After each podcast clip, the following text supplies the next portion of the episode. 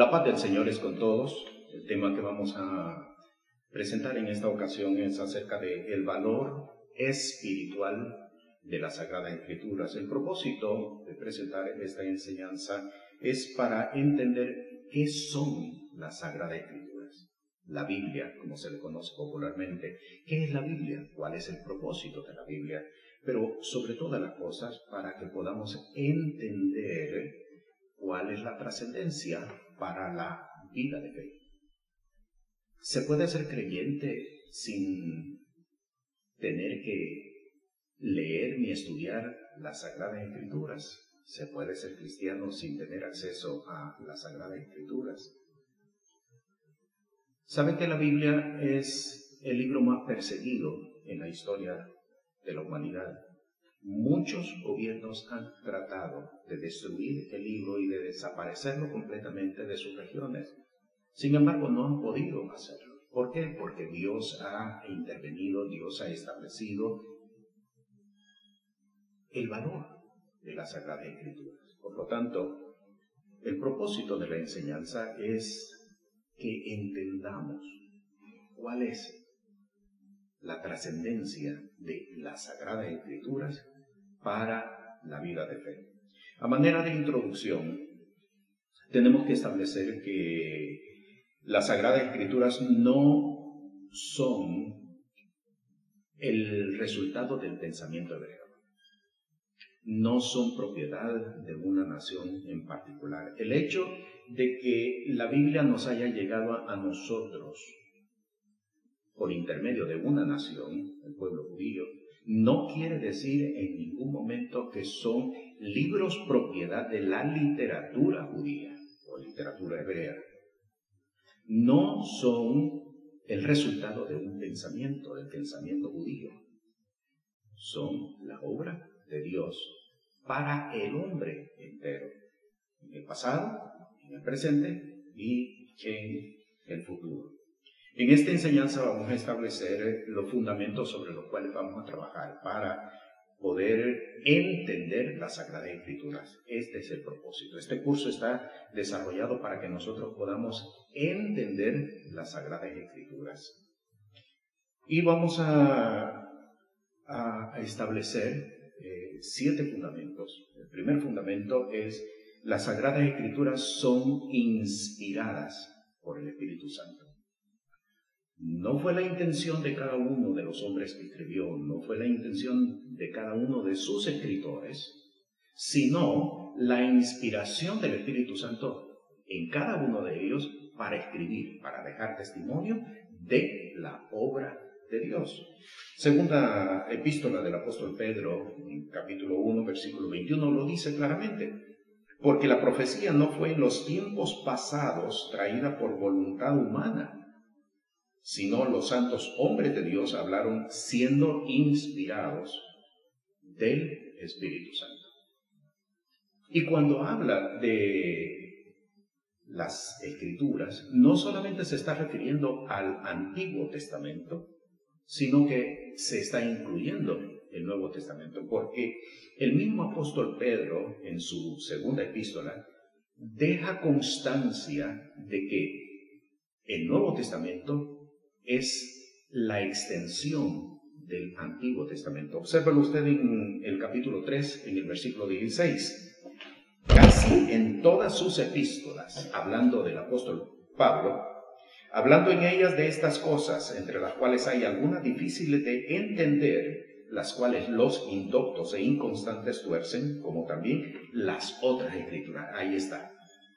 El apóstol Pedro equipara las epístolas de Pablo, y entendemos que por extensión todo el Nuevo Testamento, las equipara con el Antiguo Testamento, las otras escrituras.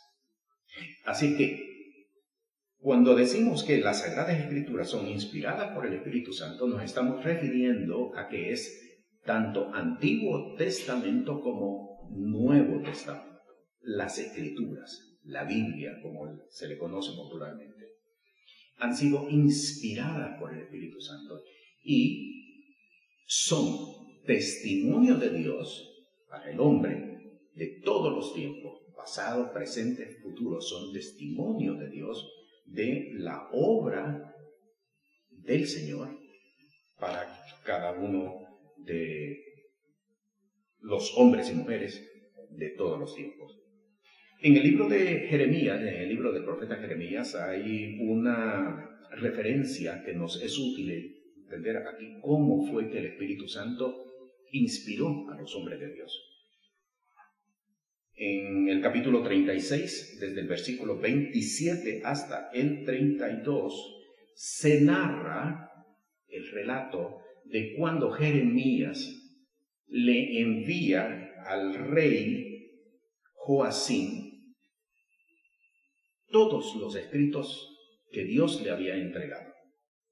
La reacción del rey Joacín fue quemar aquel rollo. Sin embargo, note usted, versículo 27, y fue palabra de Jehová a Jeremías después que el rey quemó el rollo, las palabras que Baruch había escrito de boca de Jeremías, diciendo, vuelve a tomar otro rollo y escribe en él todas las palabras primeras que estaban en el primer rollo que quemó Joacín, el rey de Judá.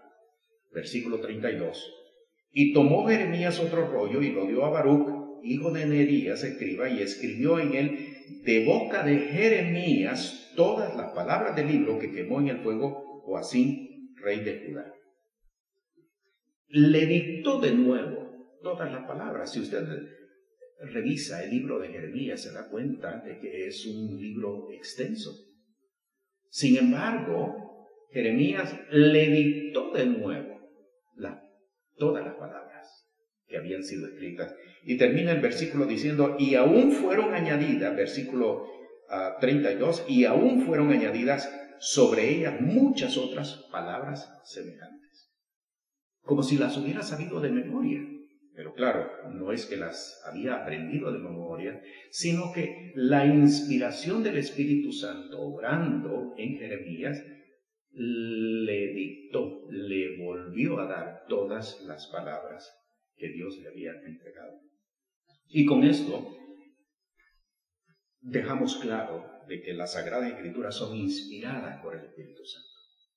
Los hombres, cuando escribieron cada libro, cada epístola, cada carta, cada escrito, inclusive salmos, proverbios, eclesiastés, libros que son considerados como poéticos, estaban escribiendo inspirados por el Espíritu de Dios. Y hay un mensaje. Hay un mensaje de parte del Señor. El segundo fundamento que es necesario establecer es, las Sagradas Escrituras tienen vida en sí mismas, precisamente porque son inspiradas por el Espíritu Santo. No son un libro cualquiera, no tienen un solo significado o una, un solo mensaje. Tienen vida en sí mismas y por lo tanto transmiten, cada vez que el hombre se acerca a ellas, le transmiten un mensaje contemporáneo de parte de Dios. Estas mismas escrituras, cuando fueron leídas en tiempo antiguo, le transmitieron un mensaje a aquellos hombres. Cuando nosotros leemos las Sagradas Escrituras nos transmiten de igual manera un mensaje personal, un mensaje particular, como si fueran, hubiesen sido escritas para cada uno de nosotros.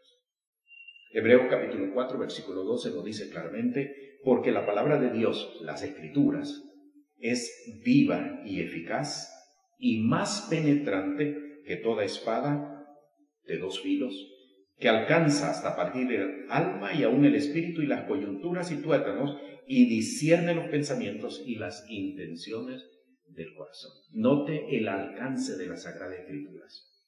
No solamente afectan el pensamiento, es decir, no solamente alteran la forma de pensar, no solamente transforman la forma de pensar del hombre, transforman las actitudes, las intenciones, transforman la conducta, transforman todo, completamente todo.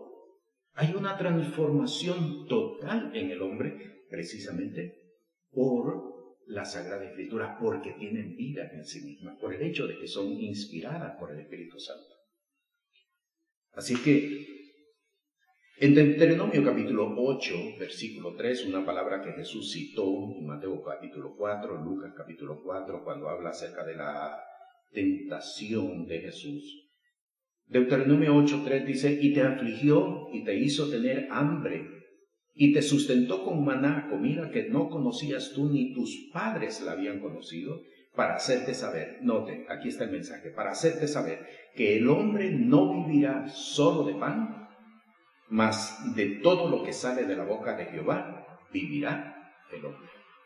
La Sagrada Escritura tienen vida, tienen la capacidad de transformar la naturaleza del ser humano no es un instrumento religioso, no es solamente para entender lo que sucedió en el pasado, no es solamente para que nosotros conozcamos acerca de las historias del pasado, obras sobrenaturales que Dios hizo en medio de, de un pueblo, es para que cada uno de aquellos que estamos buscando la presencia del Señor podamos, de igual manera como lo hicieron aquellos hombres, podamos también transformar no solamente nuestra vida, sino transformar nuestras realidades. Tercer fundamento, las Sagradas Escrituras tienen un solo mensaje. Desde el libro de Apocalipsis hasta su primer libro, Génesis, todos los libros tienen un solo mensaje y ese mensaje es Jesús. El libro de Génesis le está hablando de Jesús. El libro de Apocalipsis le está hablando de Jesús. El Evangelio de Mateo le está hablando de Jesús. Pero el libro de Salmos también le está hablando de Jesús. Porque las Sagradas Escrituras, todas, sin excepción, todas, nos hablan de Jesús. En algunos casos, inclusive, como en el libro de Salmos, se encuentra el nombre de Jesús, solamente que en las versiones que nosotros conocemos ha sido traducido, porque Jesús significa precisamente Salvador, salvación.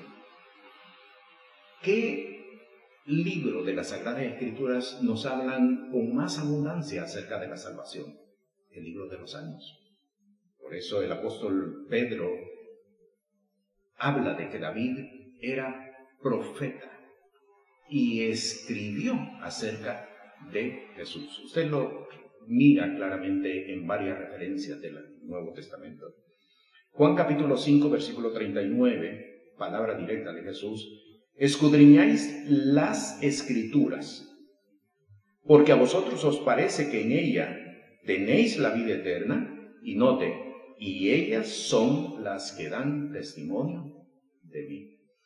Lucas capítulo 24, versículo 27, Jesús mismo también hablando, y comenzando desde Moisés y de todos los profetas, les declaraba en todas las escrituras lo que de él decía.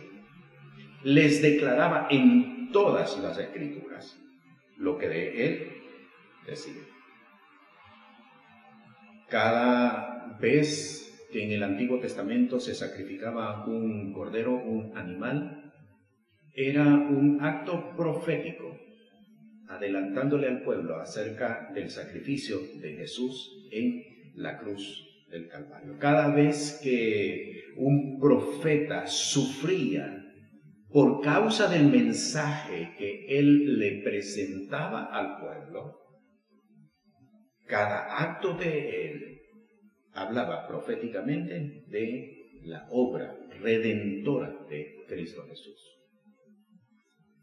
Las Sagradas Escrituras tienen un solo mensaje. Fundamento número cuatro. Las Sagradas Escrituras tienen una unidad de mensaje y de propósito. El libro de Apocalipsis no es diferente de Génesis. El libro de Apocalipsis no es diferente de Esther. El libro de Esther no es diferente de Daniel. Cada uno de los libros contenidos en las Sagradas Escrituras tienen una unidad de mensaje, dirigir la atención hacia Jesús. Pero, ¿qué del propósito? El propósito de las Sagradas Escrituras es mostrarte la obra de Dios. No es para conocer a Dios, es para mostrarte la obra de Dios, para que conozcas la obra de Dios. Lo puedes ver en el libro de Génesis, en el capítulo 1. Cuando él comienza a hablar acerca de la creación de cada uno de los días, no es sencillamente para que conozcas o entiendas que Él es el creador de todas las cosas. Es para que entendamos que esa obra es la misma obra del día de hoy. Todos los días Él está creando, todos los días Él está haciendo, porque el apóstol Pablo dice inclusive, he aquí, todas las cosas viejas pasaron y aquí todas están siendo hechas nuevas, porque esta es la forma de actuar de Dios. Cuando ustedes van, por ejemplo, al relato de las bodas de Canaán, de Canaán, el mayordomo le dice, todo hombre da primero el buen vino y después el que es peor, pero tú has hecho todo lo contrario. Has dejado el mejor vino para después, porque esta es la obra de Dios. Dios siempre está creando y Dios siempre nos está llevando de victoria en victoria, de logro en logro, de triunfo en triunfo, como está escrito en la palabra de Dios. Esta es la obra de Dios, para que nosotros conozcamos la obra de Dios. No es para que nosotros sepamos acerca de la historia pasada, no es ese el propósito de la Sagrada Escritura, es para que nosotros entendamos en qué consiste la obra de Dios y para que, entendiendo la obra de Dios, sobre todas las cosas, entendamos a Dios. Segunda de Timoteo capítulo 3, versículo 15, el apóstol le dice a Timoteo, y que desde la niñez has sabido las sagradas escrituras, las cuales te pueden hacer sabio para la salvación por la fe que es en Cristo Jesús. El propósito de las sagradas escrituras es que nosotros entendamos, conozcamos la obra de Dios. ¿Cómo es que Dios actúa? ¿Cómo es que Dios obra? Para que así, de esta manera, cada uno de nosotros podamos caminar en pos de Dios. Que no haya, que no haya duda acerca de si algo es de Dios o no es de Dios. Porque hoy en día hay muchas personas que Cuestionan, ¿es esto voluntad de Dios o no es voluntad de Dios? Si las cosas salen bien, es voluntad de Dios. Si las cosas salen mal, no es voluntad de Dios. ¿Es así como se debe de entender? No, no es así como se debe de entender, porque Dios está presente en todo. En todo y en todas las situaciones. Por eso es que el apóstol Pablo cita en Romanos capítulo 8, y dice, todas las cosas ayudan a bien a los que a Dios aman, esto es, a los que conforme al propósito de Dios son llamados.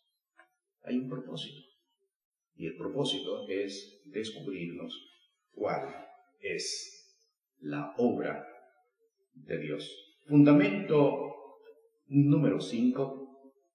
Las sagradas escrituras te descubren el carácter de Dios. Y aquí hay algo muy importante que es necesario establecerlo. Puede ser que a algunos les choque y es precisamente parte de la descontaminación que el Señor está haciendo. Las Sagradas Escrituras no te enseñan a conocer a Dios y por extensión no son el instrumento que debemos de utilizar para evangelizar a nadie. Las Sagradas Escrituras no te enseñan a conocer a Dios. Las Sagradas Escrituras te enseñan a entender a Dios. Es completamente diferente. No puedes conocer a Dios a través de las Sagradas Escrituras, ni puedes tampoco evangelizar a nadie con las Sagradas Escrituras, porque lo que estás haciendo es entrar a la gente en conceptos religiosos Y muchos se pierden precisamente en ellos. ¿Acaso no dice las Sagradas Escrituras, Salmo capítulo 19, versículo 1, los cielos cuentan la gloria de Dios y el firmamento denuncia la obra de sus manos? No es oída voz ni palabras, pero sin embargo por toda la tierra salió su voz. Para poder conocer a Dios, nos basta con abrir la ventana de nuestra casa o abrir la puerta de nuestra casa y ver todas las cosas que nos rodean. Para poder conocer a Dios nos basta despertarnos un día por la mañana y ver que estamos vivos. ¿Por qué estás vivo? La vida es obra de Dios. Conoces a Dios a través de tus experiencias diarias, a través de cada día, a través de cada momento, a través de todo lo que acontece en tu vida. Aprendes a conocer a Dios. Ah, pero si quieres entender a Dios, tienes que ir a las Sagradas Escrituras. Porque las Sagradas Escrituras te descubren el carácter de Dios. Por ejemplo, cuando entramos al libro de Génesis, capítulo 1, nos damos cuenta de lo que Dios hizo el primer día, sea la luz. Y fue la luz. Y vio Dios que era bueno.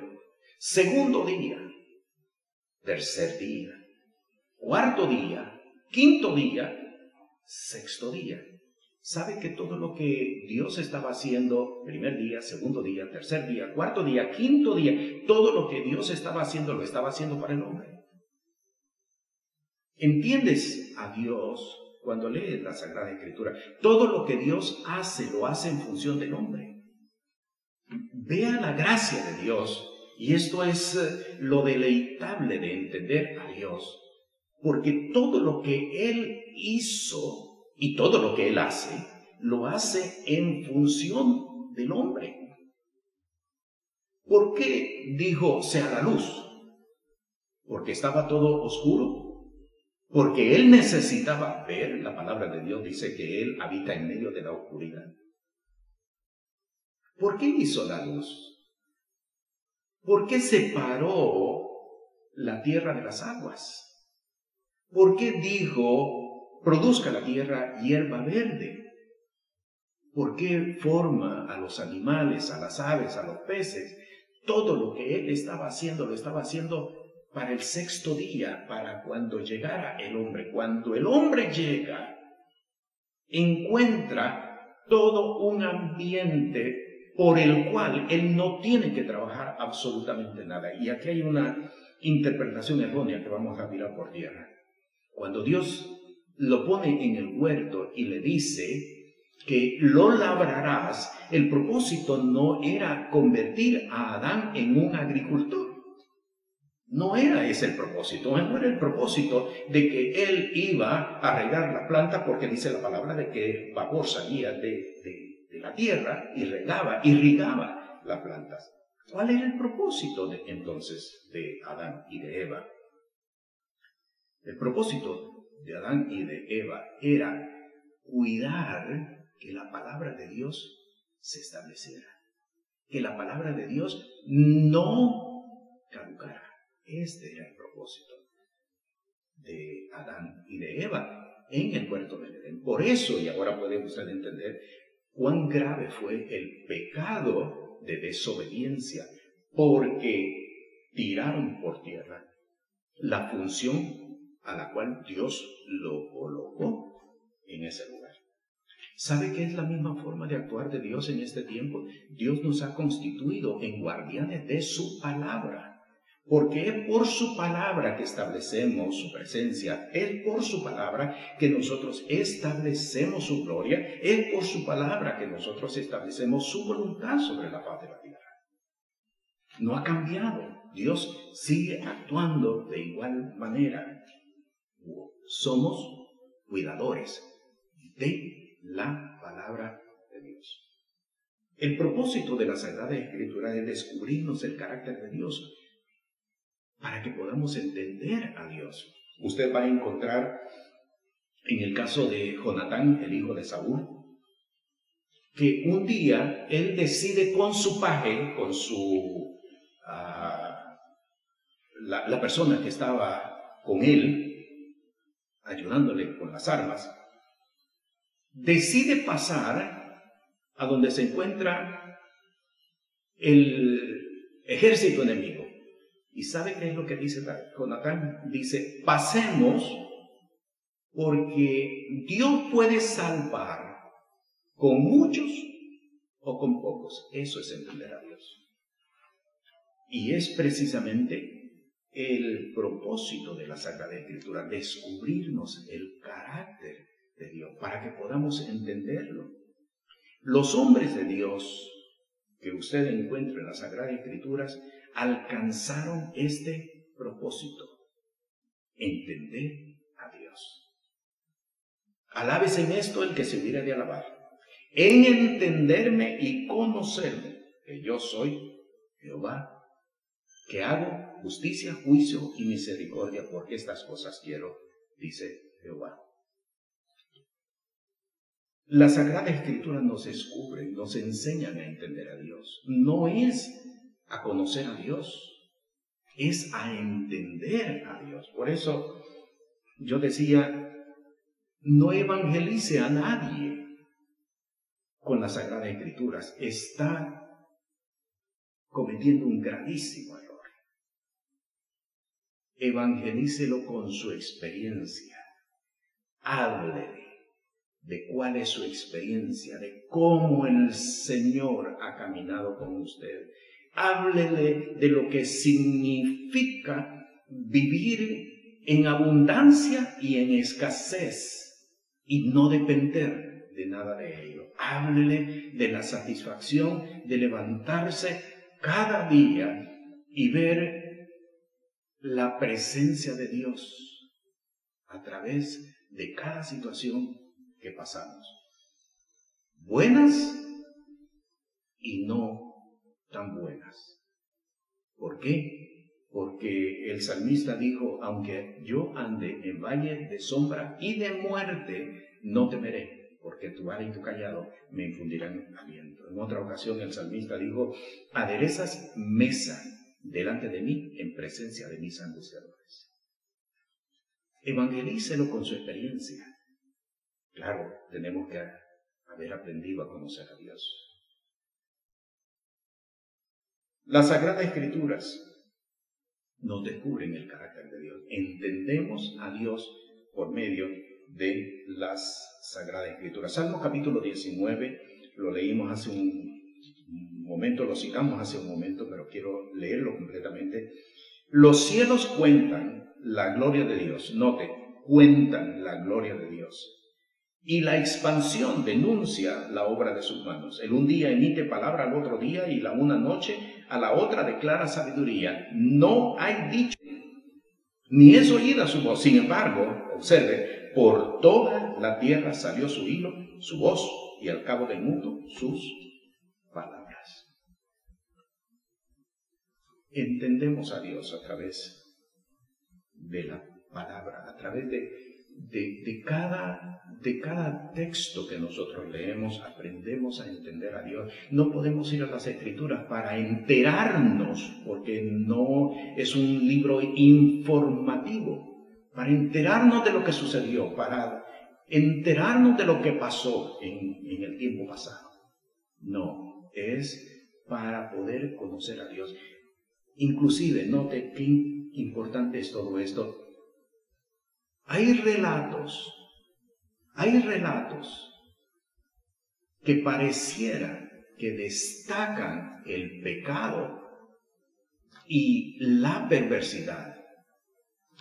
Ahora usted podrá entender, no, no destacan el pecado ni la perversidad. Destacan el amor de Dios en medio del pecado, destacan la gracia de Dios en medio de la perversidad. El Señor Jesús dijo, los hombres de Nínive, los hombres de Sodoma se levantarán en juicio contra esta ciudad, porque si aquellos hubieran tenido oportunidad de arrepentirse y que la tuvieron, sin embargo, este pueblo, a pesar de todo lo que se ha dicho camina lejos del Señor. Entender a Dios. Fundamento número 6. Las sagradas escrituras te dan instrucciones para caminar en justicia delante del Señor. Mateo capítulo 6, versículo 36 dice, busca el reino de Dios y su justicia. Y cuando él dijo, y su justicia, no es un apéndice, no es algo a lo cual nosotros podamos optar o desechar. No, la justicia del reino de los cielos está contenida en las Sagradas Escrituras. Las Sagradas Escrituras nos dan instrucciones para poder caminar en la justicia del reino, en la justicia de Dios. Por eso, cuando Jesús es presentado, es bautizado, la voz del cielo, del Padre, desciende, este es mi Hijo amado en quien yo tomo contentamiento. ¿Sabe que esto es el propósito de la vida del hombre? Este es el propósito de la vida de fe del hombre y de la mujer que encontremos agrado delante de la presencia del Señor. ¿Cómo, ¿Cómo podemos ser agradables al Señor? Por la palabra. Proverbios 19, versículo 21. Muchos pensamientos hay en el corazón del hombre, pero el consejo de Jehová permanecerá. Muchos pensamientos, muchos designios hay en el corazón del hombre, pero el consejo de Jehová permanecerá. Si el hombre camina conforme a la instrucción de la palabra, conforme al consejo de la palabra de Dios, el hombre va a caminar en justicia. Deuteronomio capítulo 12, versículo 28. Guarda y escucha todas estas palabras que yo te mando, para que te vaya bien a ti y a tus hijos después de ti para siempre, cuando hicieres lo bueno y lo recto en los ojos de Jehová. Y el texto que la mayoría conocemos. Cualquiera pues que me oye estas palabras y las hace, le compararé a un hombre prudente que edificó su casa sobre la peña. Las Sagradas Escrituras nos dan instrucciones para caminar en justicia. Y el séptimo fundamento, las Sagradas Escrituras no deben someterse a leyes de la hermenéutica. Repito, las sagradas escrituras no deben someterse a las leyes de la hermenéutica. Muchos institutos bíblicos, muchos seminarios, en muchos lugares, se enseña a interpretar. Eso es válido solamente en libros, libros históricos, libros del pasado. Interpretar qué era lo que querían decir, no en la palabra de Dios. Porque la palabra de Dios es viva y eficaz, es inspirada por el Espíritu Santo, no puede someterse a los libros de la, a las leyes de la hermenéutica. Esto es un abuso, abuso del hombre, de querer interpretar. ¿Sabe? No se puede, no se debe. Mateo capítulo 23, versículo 2, versículo 3, diciendo sobre la cátedra de Moisés se sentaron los escribas y los fariseos.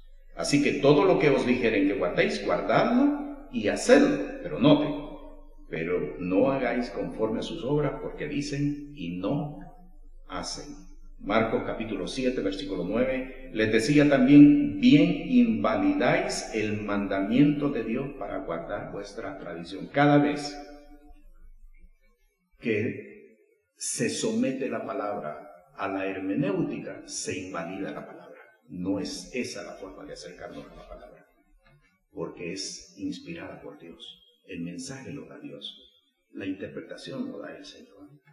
Cada vez que nosotros nos acercamos a ella. Resumiendo, el valor espiritual de las Sagradas Escrituras. ¿Tiene la Biblia, las Sagradas Escrituras, un valor espiritual? Sí tiene un valor espiritual. ¿Podemos ser creyentes sin acercarnos a la palabra? No, no podemos. ¿Podemos ser hombres de fe sin leer ni estudiar la palabra? No, no podemos. Definitivamente no podemos.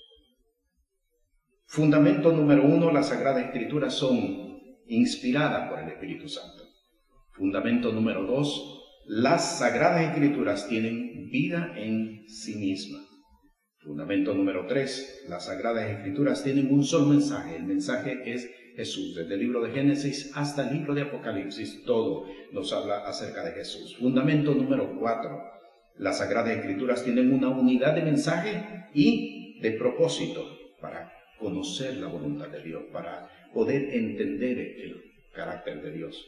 Fundamento número 5, las Sagradas Escrituras te descubren el carácter de Dios para que el hombre de Dios pueda entender a Dios y pueda caminar conforme al entendimiento de la voluntad de Dios. Fundamento número 6, las Sagradas Escrituras te dan instrucciones para caminar en justicia delante del Señor. Y fundamento número 7, las Sagradas Escrituras no deben someterse a las reglas de la, de la hermenéutica como la forma para interpretar el mensaje. Cada vez que el hombre hace uso de los principios de la hermenéutica, invalida la palabra de Dios, porque la, la palabra de Dios no puede ser interpretada por el hombre.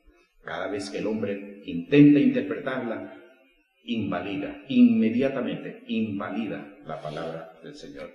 Estudie cada uno de estos fundamentos porque sobre ellos se construye el entendimiento de la palabra del Señor.